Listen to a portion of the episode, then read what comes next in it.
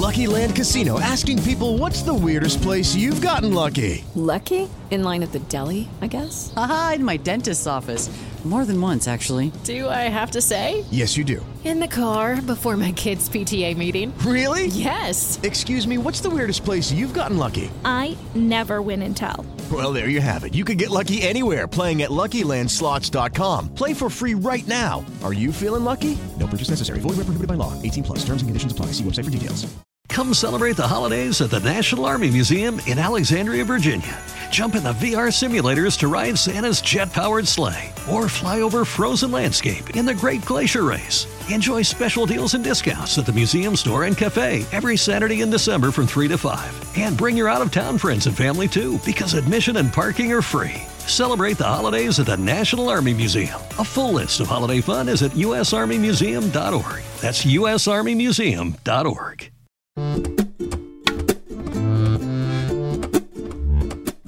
Hola, bienvenidos al primer episodio de La No Ficción, un podcast sobre periodismo narrativo. Mi nombre es Juan Serrano y seré el host de este espacio, a través del cual les tendremos crónicas, historias y hablaremos con periodistas y escritores de no ficción. Para este episodio de lanzamiento conversé con Estefanía Carvajal. Estefanía trabaja en la redacción del Colombiano en Medellín y a finales del año pasado lanzó su primer libro, titulado Niebla en la Yarda, en el cual cuenta las historias de tres colombianos condenados en cárceles de Estados Unidos. Con ella hablamos sobre el proceso de reportería del libro y de cómo fue enterarse a pocos días de su lanzamiento, con el primer lote ya impreso, que el protagonista de una cuarta crónica había optado porque su historia no se divulgara. Hablamos también de su trabajo como redactora y de cómo hace para mantener el entusiasmo y la fe en un oficio que cada vez parece regirse menos por la calidad de sus contenidos y más por las metas de tráfico y la dictadura del clic. Bueno, sin más preámbulos, bienvenidos al podcast de la no ficción. Pues Estefanía Carvajal, muchas gracias por atender esta invitación de la no ficción para que hablemos de, de tu primer libro, Niebla en la Yarda, que publicó a finales del año pasado la editorial Angosta. Y es un libro que, que me encantó, tenía muchas ganas de hablar contigo hacía rato. Lo primero que quiero preguntarte, Estefanía, es, bueno, esto surge como un proyecto de grado en la Universidad de Antioquia, en tu carrera de periodismo, pero yo quiero saber cuál fue esa curiosidad inicial que te llevó a las historias de colombianos que pasaron sus penas en, en cárceles estadounidenses.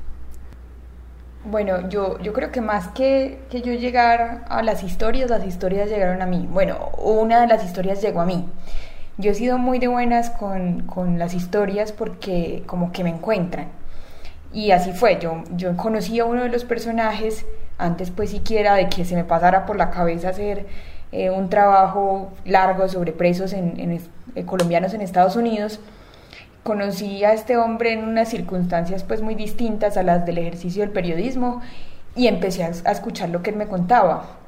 Creo que lo primero que escuché, pues la primera historia que escuché de cómo viven los presos allá eh, fue sobre, sobre lo que hacen ellos eh, para ampliar eh, el sonido de los radios, eh, pues inventan unos auriculares, bueno, perdón, unos, pues unos altavoces con, con una aguja y un papel y con eso tratan de amplificar algo, pues porque a ellos no les permiten escuchar música,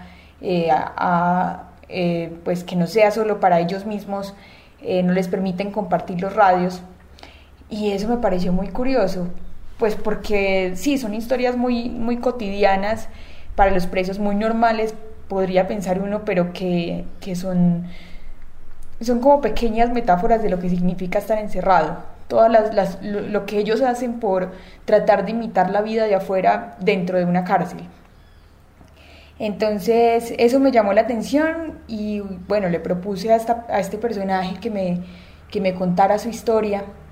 Eh, él accedió siempre y cuando no, no, no dijera su nombre eh, o no, no, revelara su identidad. De hecho, es el único eh, personaje del libro que, que no tiene su nombre verdadero, pues porque no, él simplemente no, pues no, no le interesa figurar, no quería pasar desapercibido, pero, pero bueno, accedió a contarme su historia, que es muy interesante y tal vez no me hubiera contado muchas cosas si, si hubiera aceptado eh, em, usar su, su, nombre, pues que yo usara su nombre. estamos hablando de Lince, el tercer personaje. Sí, estamos hablando de Lince y, y bueno, pues yo no puedo, o sea, su historia es buena, pero no podía hacer un libro solo con un personaje y menos con un solo personaje que no aceptar su nombre. Entonces ahí empezó lo difícil que fue buscar a los demás personajes.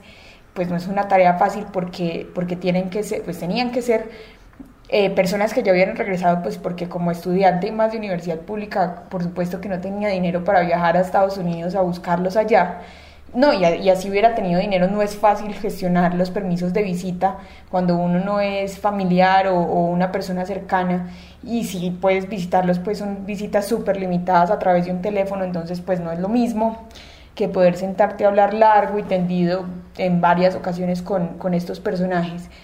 Entonces tenían que estar de vuelta y además de que, de que tenían que estar de vuelta, tenían que haber dejado ya atrás su carrera del crimen eh, por decirlo de alguna manera, pues porque obviamente una persona que, un, hombre o una mujer que esté delinquiendo no te va a contar su historia, pues es lo último que le interesa. O, o si te la cuentas, pues porque es un, ya un súper perseguido, no sé, como la entrevista eh, de Gurizati con los Castaño. Eh, entonces, pues tenía que ser alguien que no estuviera eh, delinquiendo nuevamente, que no es fácil encontrarlos, no es, no es tan fácil. Bueno, y, y los otros dos, ya, ya hablaremos del cuarto, eh, de las circunstancias que, que, relacionadas con ese cuarto personaje que, que se quedó ahí inédito su historia, ya hablaremos de eso, pero ¿cómo te enteraste de las historias de los otros dos protagonistas de tu libro, de Asdrúbal y de Javier Marulanda? Eh, cómo llegaste a ellos, cómo te enteraste de sus historias. Bueno, eh, con Asdrúbal fue gracias al abogado, al abogado de Asdrúbal. El, pues el contacto del abogado me lo, me lo dio un profesor eh, de la universidad. El abogado durante mucho tiempo pues había sido abogado de todos estos extraditables y en este momento ya no, no es abogado de los extraditables, pero el único caso con el que se quedó fue con Asdrúbal, pues porque es un caso que está en este momento en proceso en la Corte Interamericana. Bueno, ellos tienen eh, demandado al Estado colombiano por este asunto de la doble condena. Entonces, fue gracias a él. Eh, cuando yo hablé con Asdrúbal, todavía estaba aquí en la cárcel de Montería. Eh, recluido en la cárcel de Montería pagando sus últimos días de condena, literal, sus últimos días de condena. Estaba a la espera de que le saliera la tutela. Estaba a la espera de que, sí, de que le resolvieran unos asuntos y él hacía cuentas y bueno, eh, fui a entrevistarlo a la cárcel de Montería. Eh, y, y, bueno, a Javier, eh, Javier sí fue un contacto de la editorial, porque la familia Marulanda pues es conocida. Claro, está, está su hermano Iván Marulanda. Sí, está su hermano Iván Marulanda, es una familia muy reconocida, muy, muy respetable de, Pereira. Entonces, bueno, y además pues... Que su hermano, para los que no saben, pues Iván, Iván Marulanda, político que militó en el nuevo liberalismo al lado de Luis Carlos Galán y hoy está acompañando la candidatura de Sergio Fajardo. Entonces es una familia de tradición en, en Pereira y y de hecho pues fue un caso que eh, alarmó y, fue una, sorpresa muy grande para, para, la sociedad pereirana porque era pues este tipo eh, caribonito de familia prestante que terminó preso en que terminó preso en, en, una cárcel de Estados Unidos por, por varias décadas. Años, por 30 años. Claro. Entonces, pues no, no era un caso, o sea, es un caso muy conocido, pues no es como, como un secreto para nadie. Eh, él ya ha contado muchas veces su historia. Eh, Entonces, bueno, pues no, es, no, era, no era difícil encontrarlo. Eh, afortunadamente, pues lo encontré y no solo lo encontré, sino que accedió a contarme su historia sin ningún afán, que, que, eso es algo pues que no siempre, sí, no todo el mundo está dispuesto a contar su historia, pero pues él después de, de pasar tres, tres, décadas, es que fueron 30 años en, en cárceles, pues también es una necesidad, digamos, para él contar su historia. De hecho, creo que él también está tratando de escribir su propia historia. No sé cómo va con, con eso, pero, pero bueno, él accedió también. También salió en Los Informantes, sí, también salió en Los Informantes. Sí, eh, hablemos de Asdrúbal, devolvámonos a Asdrúbal porque en los otros dos casos que, que repito, quedaron en el libro, eh, ya habían pasado pues ya estaban en libertad, pero en Asdrúbal la visita fue como tú lo mencionabas en la cárcel de Montería. Y yo sí quisiera que nos hablaras de ese encuentro en la cárcel con él, cómo fue, cómo fue esa entrevista, dónde se dio y esas circunstancias, pues no todo el mundo conoce las cárceles. Cuéntanos de eso. Eh, pues vi a la cárcel de Montería, yo pude entrar solo hasta cierto punto, no me dejaron ir a, a los patios. Eh, Pude entrar a la grabadora pues porque sí era esencial para mi trabajo, pero ya no me dejaron entrar nada más, nada más que la grabadora.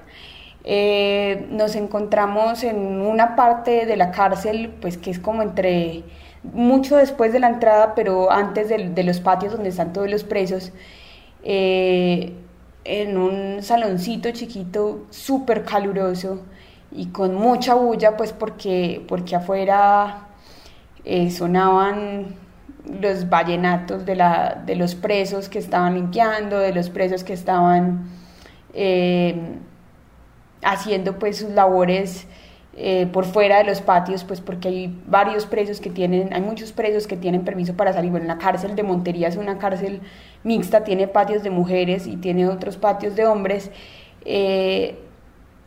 Sí, pues eh, no hay que entrar hasta los patios para darse cuenta de, lo deplorable pues que son las condiciones allá y en, igual que en todas las cárceles colombianas, pues tal vez se escapan unos pocos patios eh, de pronto de los de máxima seguridad y, los pabellones de extraditables que hay en, la picota en Cómbita son los únicos que se salvan del hacinamiento, de, de todas estas condiciones que hacen que la cárcel de verdad en Colombia sea una cosa muy inhumana. Una de las cosas que más me gustó de tu libro es esa precisión en los detalles y en la manera en que te metes de lleno y de una manera muy minuciosa a recrear la vida en las cárceles con cada de los detalles, las rutinas, las comidas, eh, las relaciones sexuales, como que, que, tiene un preso en un locker, por ejemplo, cómo lidian con el tedio, cómo logran recursearse, eh, buscarle un reemplazo a todo aquello que eh, a los placeres de los cuales disfrutaban en la vida exterior y encontrar una réplica en la cárcel desde los hornos microondas que me pareció fantástico la manera en la que en la que se recursean es ese es el verbo en el que pensé a lo largo de, la lectura del libro. Y yo quiero saber, como periodista, cómo logras esa precisión en los detalles, eh, digamos, en la manera en que conduces tus entrevistas para que ellos te cuenten con, con tal minuciosidad la vida en las cárceles. Pues la pregunta es lo fundamental, preguntar, preguntar, preguntar, insistir. Eh, porque claro, pues para ellos, digamos, que, sobre todo los que estuvieron mucho tiempo encerrados, todo se vuelve parte de, la cotidiana, se, vuelve algo normal. Pues el asunto con los microondas, cómo, cómo canjean las cosas por otras, eh, las monedas que, que, utilizan dentro de las cárceles, pues que varían según puede ser una lata de sardinas o una lata de atún o estampillas o, entonces, o cómo hacen los tatuajes, que es otra cosa en la que en la que lo cuentas Drúbal, el proceso y tú lo describes ahí cómo se hace para suplir un kit eh, artesanal rudimentario para hacer un tatuaje cuando no está prohibidas las agujas. Sí, claro, ellos eh, para eso pues hay que observar muy bien pues como al personaje, ver por ejemplo si tiene un tatuaje, eh, preguntarle si se quiere hacer un tatuaje, pues sí, eh, por ejemplo lo de Asdrúbal surgió por eso, pues por, por un tatuaje y él me cuenta esta historia y yo digo, pucha, ¿qué, ¿qué es esa maravilla? No puedo creer, sí, yo sabía que dentro de la cárcel hacían tatuajes, pues todo el mundo lo sabe, que además son muy feos, son, son feísimos pero ¿cómo se, cómo se hacen? ¿Cómo, cómo, cómo se inventan todas estas cosas? O, o, Lince con sus compañeros dominicanos tratando de hacer la receta del patacón con un paquete de platanitos remojándolos. Eso son, sí, son esas pequeñas metáforas de lo, de lo que significa el encierro. Eh, hay que preguntar, preguntar mucho y también leer pues eh, yo antes, antes de enfrentarme a las entrevistas leí mucho sobre presos y leí mucho sobre cárceles y, y entonces... ¿Qué, leíste? ¿Qué leíste? Eh, eh, Papillón, pues que es la obra, digamos, de un, de un, preso por excelencia. aquí en, en, Colombia pues, también hay varias obras sobre cárceles, sobre cárceles colombianas. Está, te hablo desde la prisión de Ginés Bedoya, eh, hay otra obra pues, tremenda de periodismo narrativo que se llama La canción del verdugo.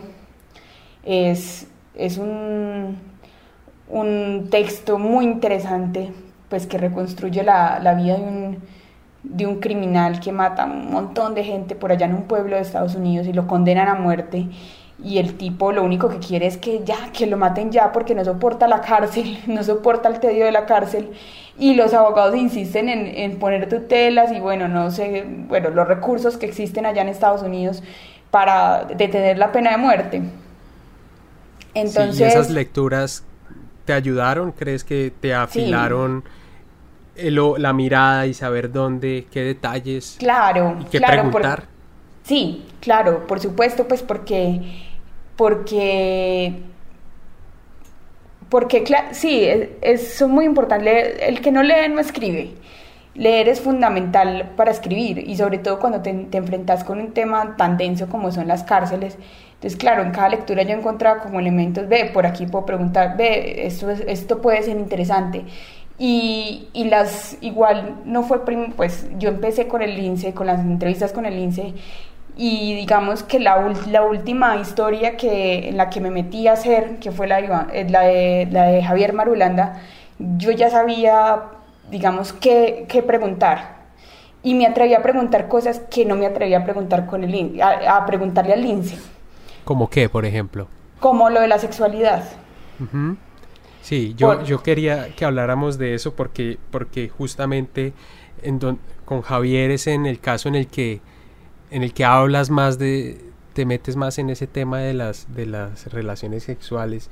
Y yo creo que una de las cosas más difíciles cuando se hace periodismo es ganarse la confianza y, lograr sacar aquello que es difícil a veces de preguntar y es mucho más difícil contar quería eso que me hablaras de, de cómo lograste o sea cuál fue ese secreto para para que una persona como Javier accediera a contar detalles íntimos de, de materia sexual en una cárcel? Pues lo primero es que no fue, no fue la primera pregunta que le hice. O sea, ya él me recibió en, su casa, que es un lugar muy, muy bonito allá en, en, Pereira, pues que comparte con varios hermanos, es un lugar muy bello. Pues entonces, bueno, teníamos, contábamos con con un espacio muy, muy apropiado para una entrevista, muy tranquilo, muy de mucha paz, entonces bueno, eso, eso siempre ayuda. Y, y lo de la sexualidad surgió en el segundo día de entrevista, pues después de pasar muchas horas hablando. Y bueno, el secreto que muchos periodistas pues cuentan, que es también contar, que es eh, también contarle cosas al entrevistado, irse ganando de a poco la, la confianza entender, entender la historia del otro. Eh, y mostrarle que uno no lo está juzgando, eso es lo más importante, que uno no quiere, que uno no quiere juzgarlo. Y en ningún momento mi intención fue juzgarlos a ninguno, porque no, no era lo que me interesaba, yo no quería juzgar a nadie, sino, sino eso, conocer cómo, cómo pucha, lo de la sexualidad era una, una de las cosas que más me inquietaba, que aún me inquieta mucho. Y, claro, para ellos no es nada fácil contar eso. De hecho, el, el único eh, pues que se atrevió fue Javier, pero además Javier es un tipo muy franco, muy, muy honesto, muy sin pelos en la lengua. Eh, entonces eso también ayuda, no cualquier personaje te va contando eh, cómo viven la sexualidad dentro de la cárcel. Bueno, y para quienes no han leído el libro, cuéntanos qué te, qué te dijo él.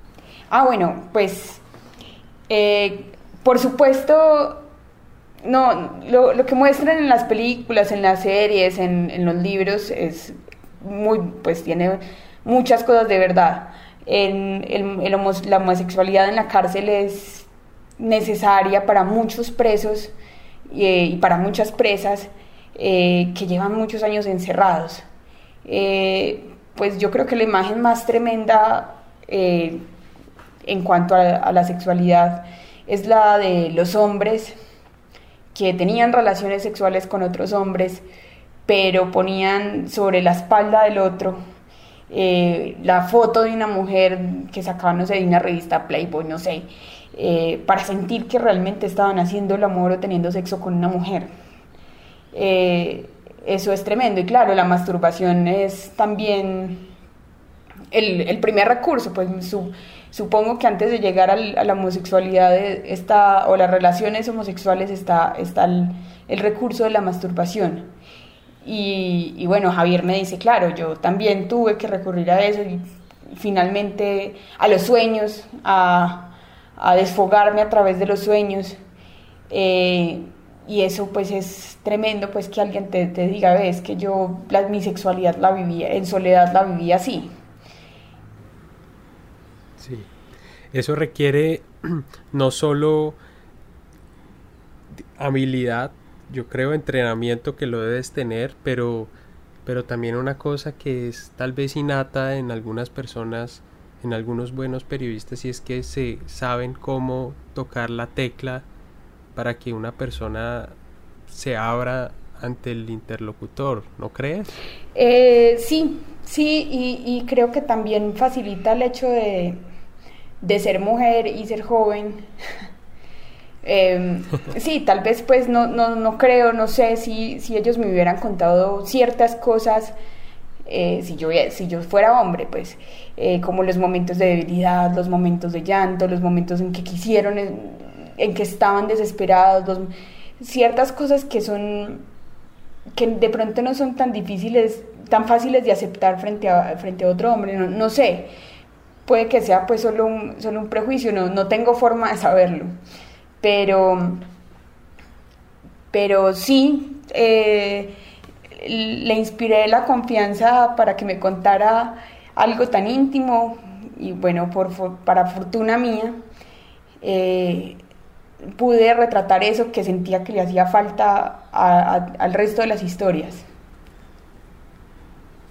Sí, es, es excelente y, yo creo que en esa historia y el libro se ve enriquecido con esas preguntas que lograste hacerle a Javier, me parece.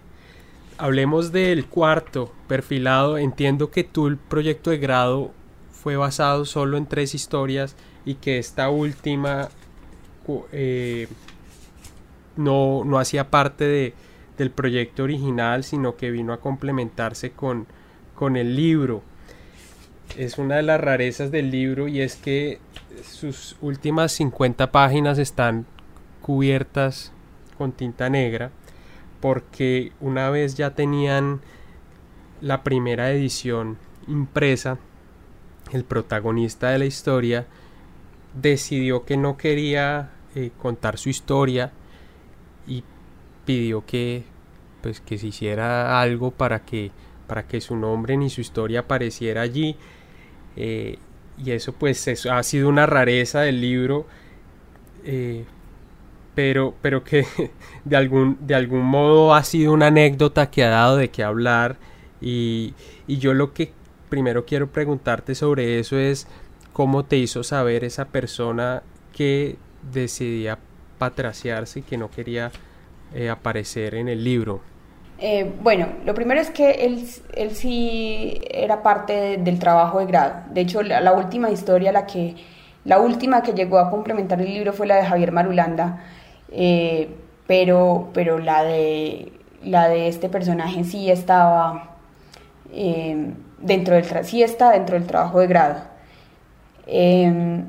o sea, no fue, no fue de un momento, no fue que la, escribiera de último y de un momento para otro me dijo que no, sino que pues yo lo conocí hace muchos años y él siempre pues supo que, que, pues, mi intención era publicar.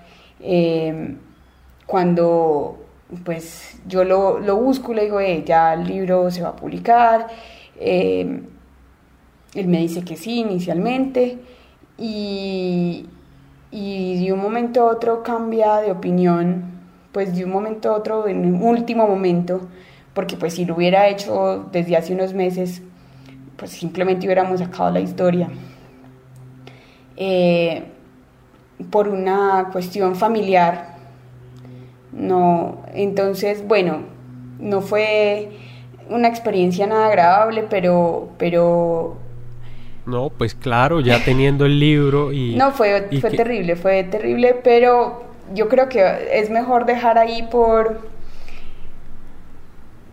Sí, es mejor dejar ahí pues porque el tema todavía es como muy reciente, como... Sí, no es... Bueno, no. Sí, no, no, no, no, no, quiero, no, me imagino que no fue fácil, pero, y esas cosas pues eh, uno, uno aprende es mejor dicho, en, en esas situaciones de urgencia uno no sabe cómo enfrentarlas, pero, pero bueno, termina saliendo bien y yo creo que el libro, el libro vale, vale por sí mismo con esas tres historias que quedaron.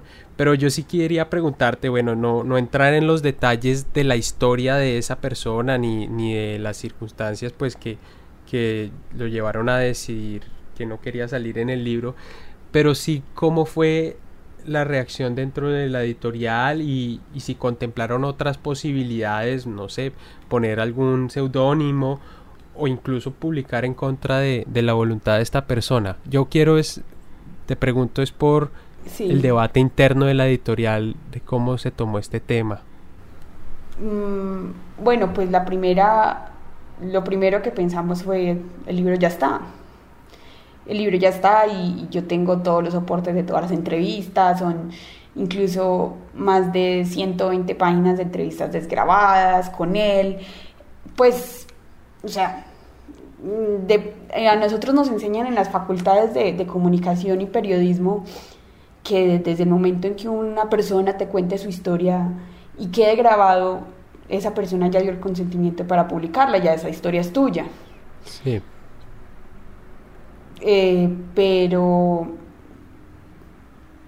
pero bueno, la, la, editorial tomó la decisión de que, pues la editorial y, yo tomamos la decisión, pues fue algo muy, pues consensuado de que no queríamos, eh, digamos, quitarnos la tranquilidad por, por publicar en contra de la voluntad de alguien.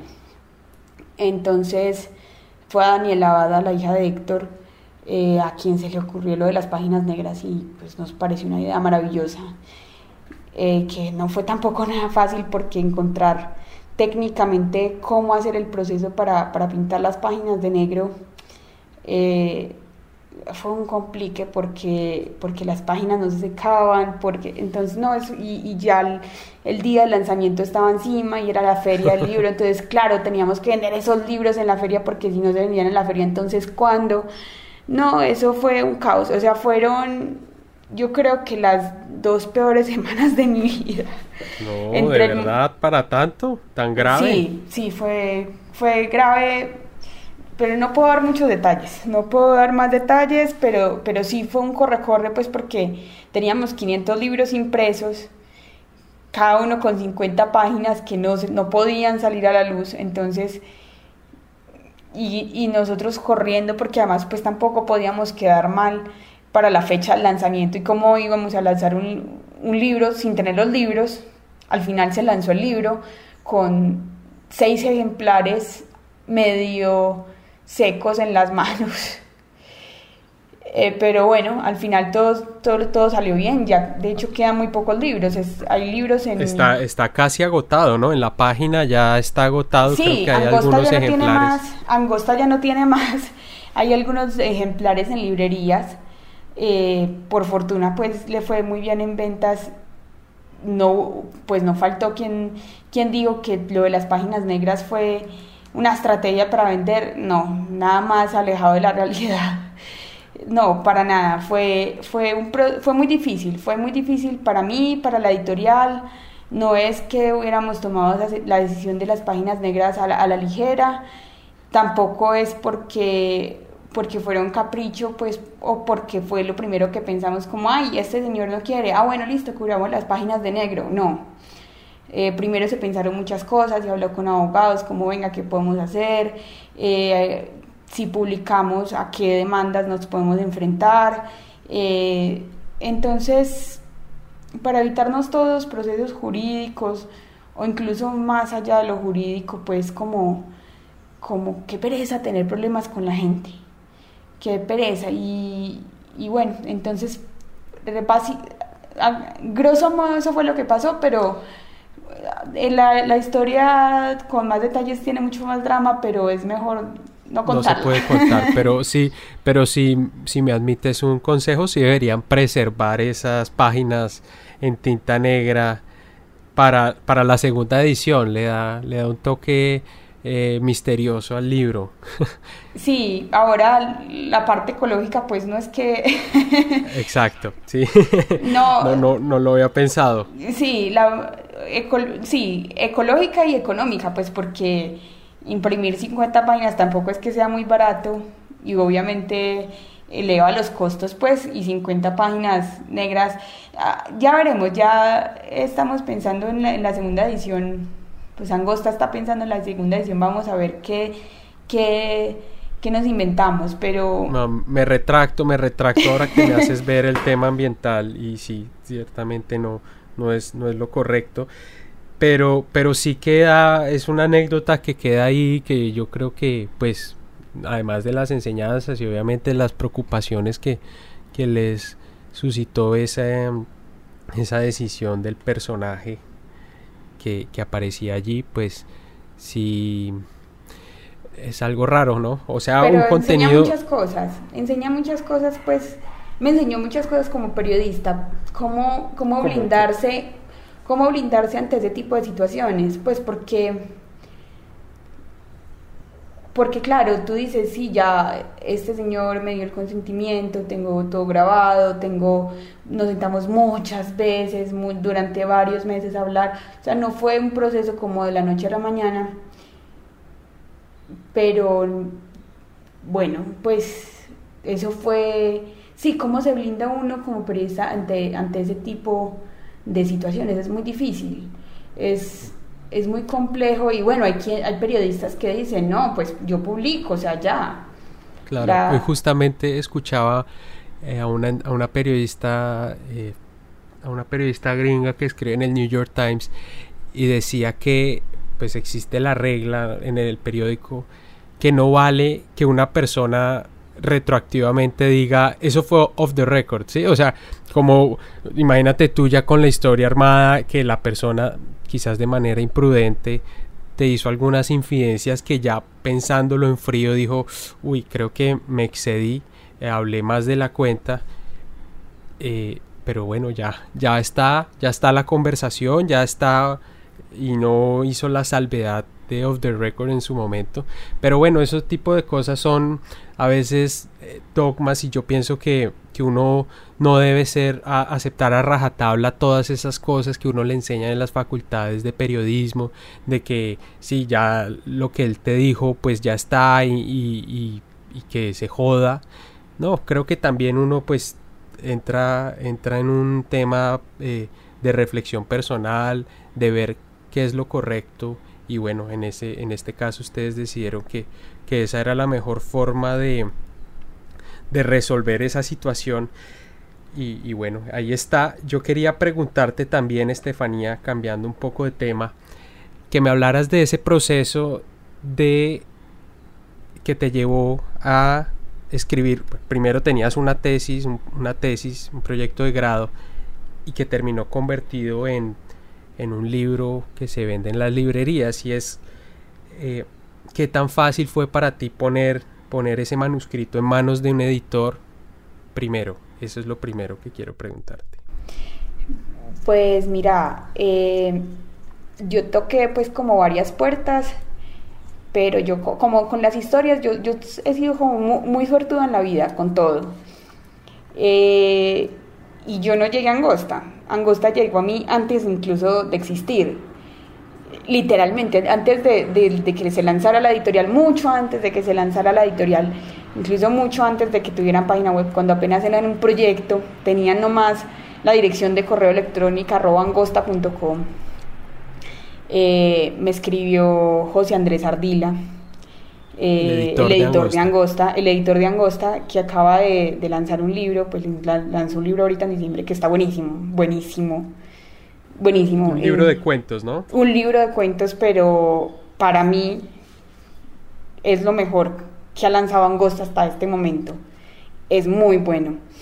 Eh, me escribió, él, él, había visto unos fragmentos que, que yo publiqué en el periódico de la Facultad de Comunicaciones, pues porque es, pues fue mi primera, mi primera experiencia con, con un medio de la urbe, se llama, es un periódico muy bello hecho por estudiantes, eh, y vio ahí varios fragmentos que yo publiqué en varias ediciones, eh, me escribió y me pidió que le mandara el manuscrito, yo le mandé el manuscrito y, y bueno, empezamos pues empecé, eso fue a comité editorial de, de la editorial, pues igual como no era, un tema tan, tan fácil, sino un tema complejo, pues por el hecho de ser periodismo, ya cuando, cuando es un libro de no ficción, eh, se corren muchos riesgos, muchos riesgos.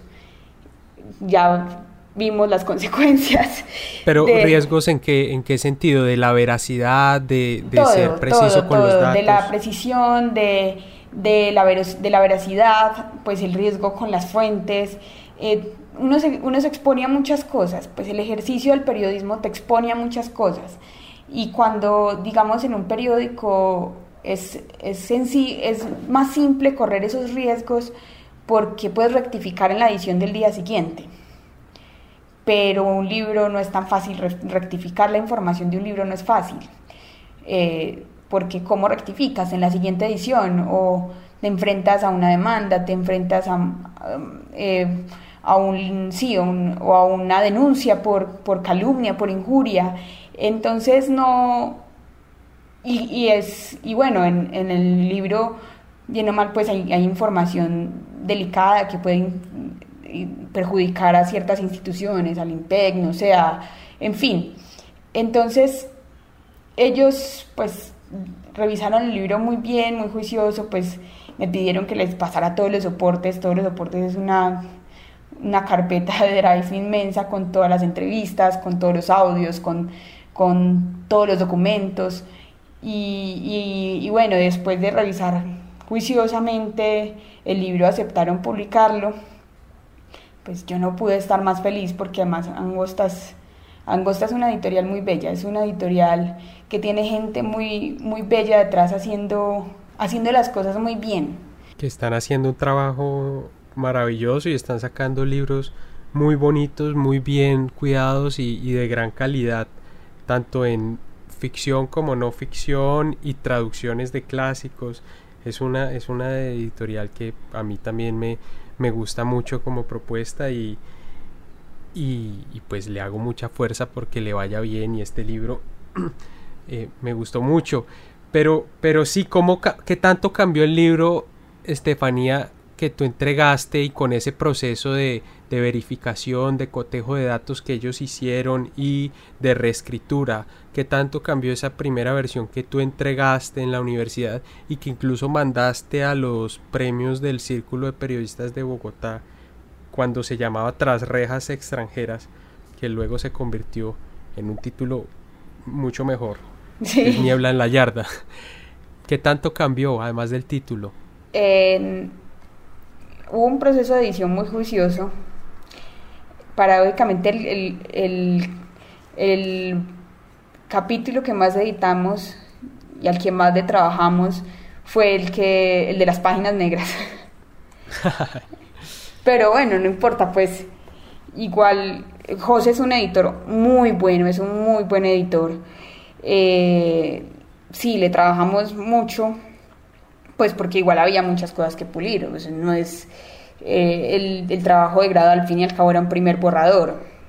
Entonces, sí, sí un proceso de, edición muy juicioso, igual en, esencia pues no cambia demasiado eh, el libro respecto al trabajo de grado, es en esencia lo mismo, son, fueron más correcciones de estilo, eh, verificar, verificación de datos y este tipo de cosas.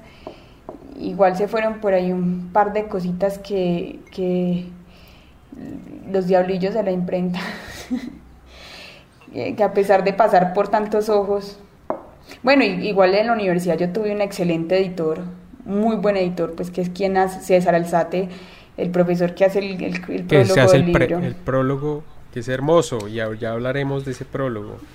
Sí, entonces sí un proceso de, edición muy juicioso.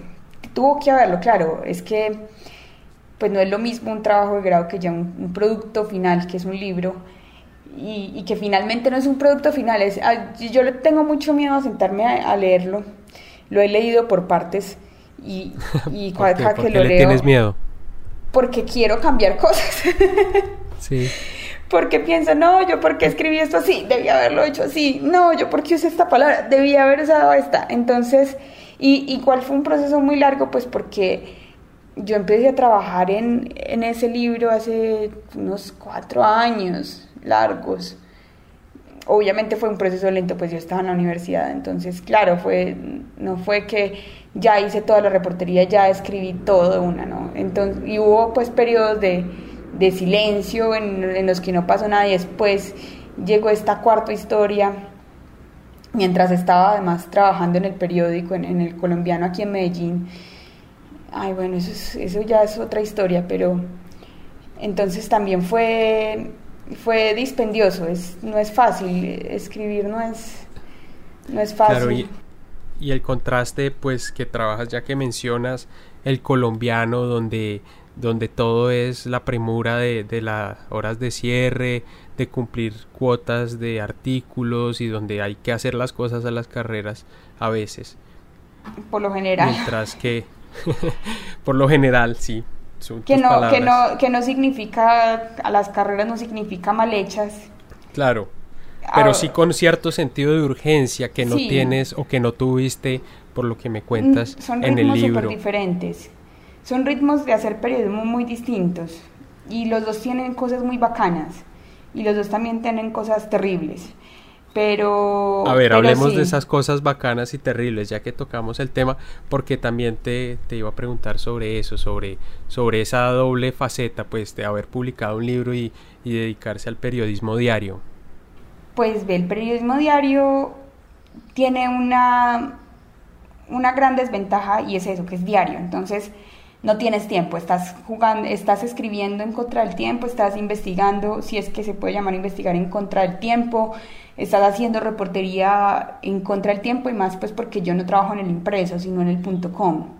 En el punto com el periodismo funciona a una velocidad demencial, pues no solo en el colombiano, sino en, todos en todas las páginas web de, de los medios pues informativos. O sea, si tú piensas hacer una nota, bueno, es para allá, o sea, si, si tienes mucho tiempo, y son las 8 de la mañana, es para hoy a las 6 de la tarde. ¿Y eso está entre lo bueno o lo malo? Eso está entre lo, entre lo malo, pero también está entre lo bueno. O sea, eh, lo malo es eso, que no tienes tiempo. Y lo bueno también es eso, que no tienes tiempo. Entonces, cierras, cierras ciclos rápido, no tienes el karma de algo no terminado, de algo por hacer a los días siguientes, o bueno, si, si es digamos, una nota gorda la que le estás metiendo mucho tiempo, pues tienes dos días para hacer reportería y escribir, y eso pues que ya es demasiado tiempo.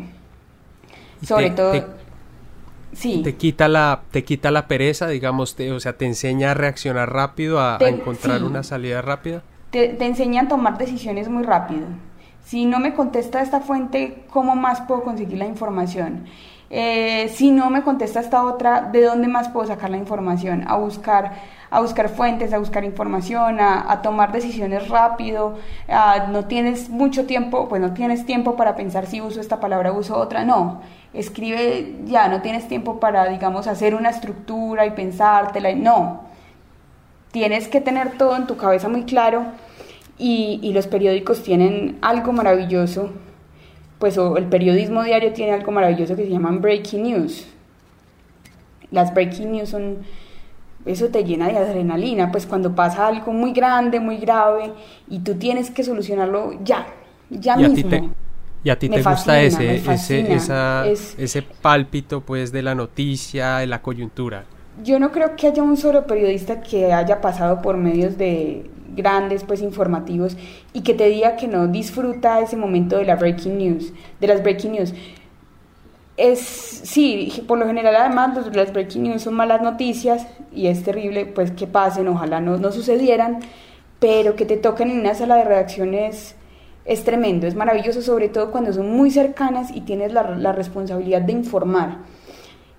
Por ejemplo, yo estaba haciendo un turno, el turno de noche cuando se cayó el avión de Chapecoense. Y, el colombiano fue uno de los primeros medios en, publicar y me tocó a mí dar la noticia y contarle a un montón de gente lo que estaba pasando. Ese día, pues yo supuestamente salí a las 2 de la mañana, salí a las 7 de la mañana del periódico. Mis compañeros que madrugaban llegaron más temprano, todavía a las 3 o 4 ya estaban llegando. Y, y eso fue, pues fue una tragedia terrible, pero, pero estoy muy agradecida con la vida de que me haya tocado en una, una sala de redacción, porque tienes que tomar muchas decisiones, no solo, no solo decisiones, digamos, técnicas, de a quién llamo, qué hago, sino también éticas y en tiempo real, porque uno cree que las decisiones, las discusiones éticas son, digamos, son para, para las conferencias, para las reuniones de periodistas o para o para, o para la academia, pero las discusiones éticas se viven cada segundo en la sala de redacción. Son tan simples como qué adjetivo le pongo a, un titular, o, o, si no le, o si es mejor no poner ningún adjetivo, o, hoy, por ejemplo, eh, aparecieron dos, dos cuerpos de, de, dos de dos menores de edad en Nariño, dos hermanas de futbolistas. ¿Decimos los nombres de esas niñas o no? Son, son, ya perdieron pues sus derechos como sujetos porque están muertas o, o podemos o no podemos decir sus nombres. La, la, decisión del periódico es que no, por un respeto a las familias, por respeto a las víctimas, por, por, en fin. Pero entonces son ese tipo de discusiones que te toca hacerlas en tiempo real y, y la adrenalina que se siente durante, durante una... cuando ocurren estas cosas, no solo, no solo pues tragedias, elecciones, por ejemplo, cubrir elecciones es muy emocionante. Eso no, no te lo da el periodismo de largo aliento. Sí, es una de las paradojas esas de, del periodismo diario, yo creo, y es como el periodista a veces encuentra goce en la tragedia, obviamente todo dentro de un respeto y una compasión por los, por los dramas y, digamos por, por las tragedias, pero como el periodista se crece y, yo no sé si la palabra sea disfruta, pero, pero sí que se vuelven momentos inolvidables y, y que, que, le dejan mucha, muchas, muchas enseñanzas y, sí, no lo olvidas. Sí, digamos, no es que uno lo pues no disfrutas la tragedia, disfrutas, o no es que lo disfrutes, es que sientes que ahí es cuando de verdad el periodismo está cumpliendo una función. Pues el periodismo diario. O sea, porque esa noche, por ejemplo, pues nosotros, pues cuando, cuando nos dijeron no hay más sobrevivientes, todos en la sala de reacción estábamos llorando. Y, todo, y los teléfonos sonaban toda la noche de, nos llamaban de, de, Brasil, de Argentina, llamaron toda la noche, periodistas de, de, otros países preguntando cómo van, qué pasó, qué están viendo.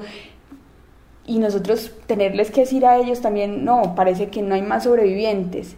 O sea, eso es, eso es horrible, eso es, eso duele en el alma, es que no es que a uno no le duele, a uno le duele eso mucho.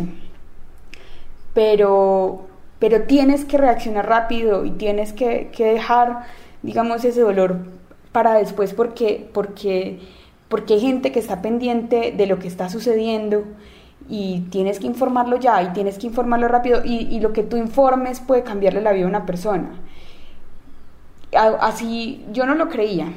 Yo no lo creía hasta que lo de, Chapo, lo de primero lo de Chapecoense y después unas notas que hicimos sobre, sobre una gente que se estaba intoxicando con unas vitaminas y que gracias a la nota que hicimos llegaron más casos al hospital de gente con hemorragias por esas mismas vitaminas, sal, pues, y, se salvaron varias vidas porque el colombiano publicó la nota. Si, si nosotros no la publicamos, esas personas no, nunca hubieran llegado a un diagnóstico. Entonces, ese tipo de cosas son las que hacen que el periodismo, que valga la pena estar en una sala de redacción.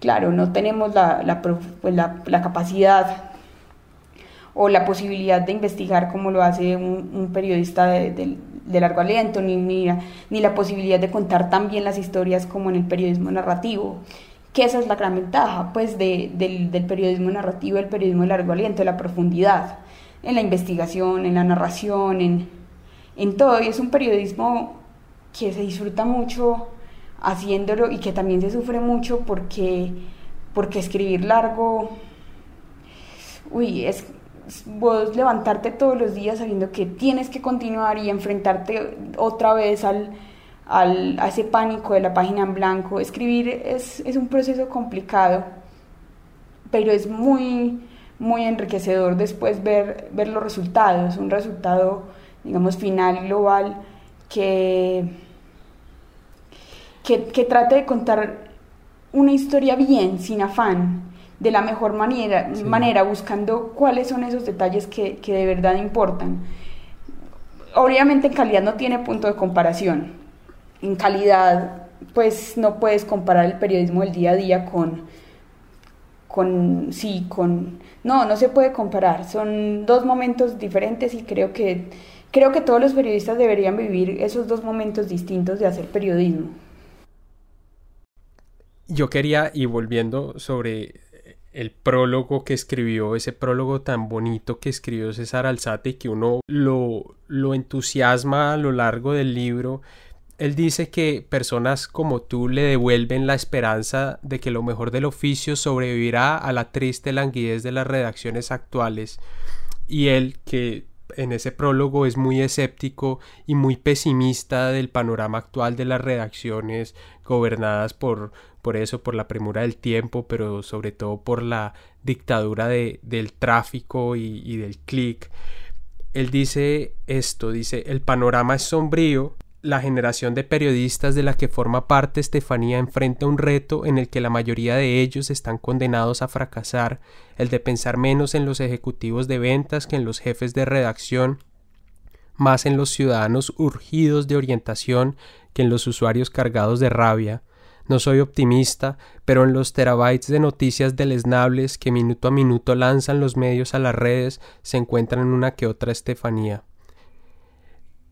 Yo, claro, no, no te quiero preguntar si te ves a veces forzada a hacer eh, noticias deleznables de esas que habla César Alzate, que fue tu profesor y el primer editor de este libro, pero sí cómo te las arreglas ante justamente este panorama de, de de la premura, del tráfico, de la página web, de la urgencia de la noticia, cómo te las arreglas para contar detalles, buenas historias, eh, un golpe de reportería y una buena frase. Casi nunca se puede. o sea, es él dice, él dice, perdón, te interrumpo, que tú tienes la habilidad y es que logras escribir rápido. Que tienes esa ventaja. Sí, sí, digamos que yo creí, en la universidad creía que escribía rápido hasta que llegué a una redacción digital y, me sentí la más lenta y pachocha del mundo. Pues no. Yo creo que, la velocidad a la que funciona un punto com no, no te permite mucho, casi no te permite hacer las cosas como quisieras hacerlas. No digo que buenas o malas, pero sí como quisieras hacerlas. Es difícil, es muy difícil encontrar los espacios para hacer lo que, lo que sientes y lo que sabes que debes hacer, pero hay que luchar por ellos, pues en este momento estamos pues en un proceso de transformación en el colombiano, eh, digamos, eh, estamos esperando los del equipo digital que vengan espacios mejores pues para, hacer investigaciones, para hacer eh, otro tipo de, periodismo. Hoy yo hago noticias básicamente. Y sí, el clic es una dictadura. El clic es una dictadura y tú, tienes que, que, cumplir con unas metas de tráfico aquí en el colombiano y en todos los periódicos. Y si a final de mes esas metas están, se ven muy lejos, entonces te toca hacer cosas que no quieres hacer. Eh, o que sabes que no son importantes, o que sabes que no son noticias, pero pero que finalmente van, van a, a subir el tráfico y van a dar clic. Bueno, toca hacer esas cosas. Hay, como dicen por ahí, hay que respirar profundo y tragarse ese sapo si uno también quiere hacer las, las cosas que, que son chéveres de hacer en el periodismo, que es contar historias. Yo creo que se puede y que finalmente ese modelo del clic por el clic está condenado a desaparecer. De las notas light y las notas fáciles por ganar clics, ¿sabes qué? A nuestros, a nuestros usuarios, sí, esas notas puede que den clic, pero no aportan mucho. Y hay muy buenas historias que sí dan muchos clics y que son bien contadas y que, y que, y que te dan tráfico o buenas investigaciones que también dan muchos clics. Yo creo que es un asunto de enfoques de enfoques y de encontrar la voz y de... Nos pasó hace poco con una historia ahorita en diciembre, noviembre, diciembre, eh, de dos, dos, viejitos de aquí, de más de 90 años en, en, Medellín, esposos como hace 70 años, que murieron con unas horas de diferencia. Es pues una historia de amor, una historia de amor. Y, y bueno, esa historia me costó una trasnochada, varias, varias noches de trasnoche porque estaba en el turno de noche, tenía que cumplir pues con las responsabilidades para el periódico y después de cumplir con esas responsabilidades y de tener portada lista para el otro día, pues me ponía a escribir esa, esa historia y a la historia le fue súper bien. En Clicks le fue mucho mejor que a una de esas historias, qué sé yo, de las Kardashian y todas esas boas que que muchas veces tenemos que publicar, no, no nosotros, todos los medios, porque es que si no, entonces no, no vendemos publicidad. Y si no vendemos publicidad, entonces ¿de qué vivimos? Pues porque finalmente hay que entender que los medios de comunicación son empresas y como las panaderías venden pan, nosotros vendemos noticias, historias, información, contenidos. Pero esa historia lo que nos demostró esa vez fue que a la gente le gusta, le, le gusta que le cuenten historias y que y bien contadas y que eso y claro y vos veías los comentarios y todos los comentarios en redes y dentro de la, de, la misma nota eran comentarios positivos eran comentarios bonitos que es algo muy difícil de ver hoy en día porque la gente está llena de odio y la gente está llena de rabia y, y saca todo todo eso en redes y claro, es, la nota de la Kardashian y entonces todos los comentarios son negativos porque ¿para qué publican esas bobadas? Eso a nadie le importa, estos medios de comunicación solo publican lo que, lo que no es importante y no, también publicamos lo importante, de hecho eso es lo más importante, publicar lo importante, pero la gente muchas veces se queda en una, una nota que ve compartida en redes sociales pero no miran lo que, no entran en la página web y ven que lo que de verdad está arriba y de verdad es importante, pues es, sí, lo que es importante, digamos, desde... sí, publicar ese material del esnable del que, del que habla tu profesor César Alzate, según cuentas, de algún modo les, les da la plata y les permite el espacio para, para hacer las buenas historias. Exactamente, sí, es, eso es básicamente, claro, mientras los del punto com estamos sosteniendo el tráfico de la web y, y apagando incendios, como dicen por ahí, o sea, reaccionando a las noticias de última hora, desde el paro de Urabá hasta, hasta la salida de Armani. hay periodistas muy buenos en el, colombiano y en todos los medios dedicados a, hacer investigaciones, dedicados a hacer grandes informes, dedicados a hacer crónica y que salen publicados, esos, esas piezas salen publicadas, pero no es lo que la gente más lee. Ahora hay que buscar que la forma en que, en que esas investigaciones sean lo que la gente más lea. ¿Cómo? eso, es lo que tenemos que buscar, cómo hacerlo. Estefanía, tú eres muy joven, yo, tienes 23 años. Yo quiero preguntar, 24 ya. Ah, bueno, feliz cumpleaños. ¿Qué más sigue para ti? ¿Estás pensando en algún otro libro o por ahora estás dedicada a tu trabajo en el colombiano? Pues ahorita estoy dedicada a mi trabajo en el colombiano sí me gustaría seguir escribiendo, por ahí tengo algunas ideas, pero hay que buscar el espacio, pues porque trabajar en un medio es muy dispendioso, necesita mucho tiempo mucha y, demanda mucha energía. Entonces, claro, vos después de pasar 8, 9, 10, 11, 12 horas frente a un computador, escribiendo a la velocidad de la luz lo último que querés hacer cuando llegas a tu casa seguir escribiendo. Es, pues, no porque no quieras, puede que quieras, pero ya el, cerebro no funciona igual, no te da. Pues, o por lo menos tiempo para leer?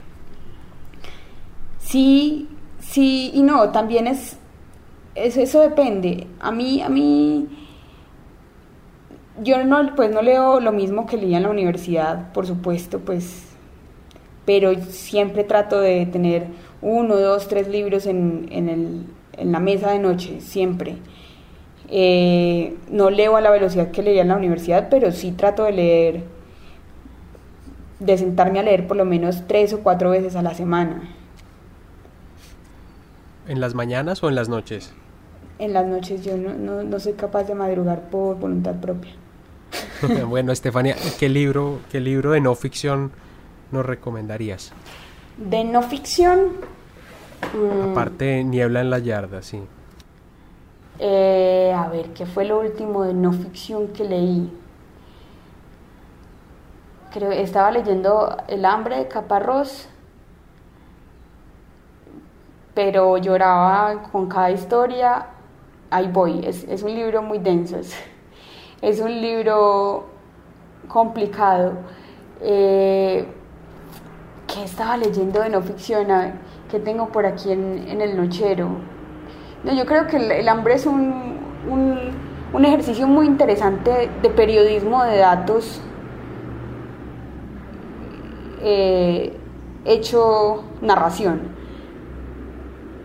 Es, ok, bueno, es de Martín Caparrós, entonces, el hambre. Digamos que el hambre, porque ahorita no... Ah, bueno, aquí al lado del hambre tengo tengo un libro que es maravilloso, pues ya tiene sus años, pero, pero para todo el que quiera hacer periodismo narrativo creo que es esencial. Se llama Nacidos para Correr. No sé si lo conoces. No, ¿de quién? ¿De quién es, quién es el autor? Es un norteamericano que se llama Christopher McDougall. Okay, es un reportaje buenísimo, un gran reportaje buenísimo sobre sobre los tarahumaras, la esta tribu mexicana de, de indígenas ultramaratonistas. Es impresionante, es muy, muy, muy bueno. Ese tal vez, pues es, tal vez es de lo mejor que he leído de, periodismo narrativo. Ok, Nacidos para Correr, entonces, es tu recomendación. Sí. Bueno, Estefanía, ha sido un placer hablar contigo. Lo mismo digo, Juan me encantó tu libro y, lo recomiendo a, quienes escuchen esta entrevista Está un poco difícil conseguirlo, pero bueno, ya está en camino la segunda edición y hay algunos ejemplares aún en algunas librerías Niebla en la Yarda de Angosta Editores de Estefanía Carvajal, 24 años, trabaja en el colombiano y cuenta historias eh, de colombianos recluidos en cárceles estadounidenses. Muy recomendado el libro. Bueno, esto ha sido todo por hoy. Si les gustó este episodio, síganos en arroba la no ficción en Twitter o escríbanos al correo la no ficción arroba gmail.com o si nos quiere proponer algún tema, algún personaje o sencillamente nos quiere madrear porque esto le pareció una porquería, escríbanos también. Gracias a Estefanía por su paciencia y por su tiempo. Al principio tuvimos unos problemas de índole técnico explicables por mi torpeza y mi inexperiencia en este medio, pero bueno, prometo ir mejorando poco a poco. Nos vemos en una próxima ocasión. Chao.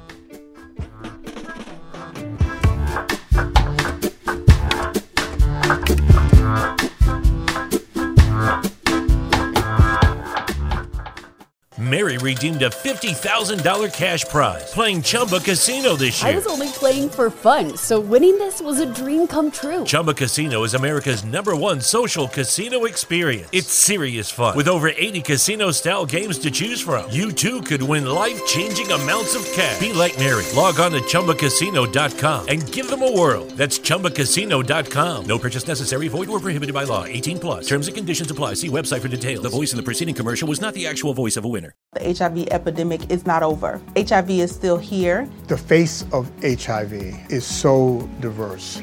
The biggest thing to reduce HIV stigma is just to talk about it. Testing and PrEP and HIV treatment and how effective it is today. Undetectable equals untransmittable. Whether you're positive or negative, there's not a wrong door. Whether it's testing or whether it's treatment, do it for you, Montgomery County. Learn more about HIV testing, treatment, and prevention at doitforumc.org.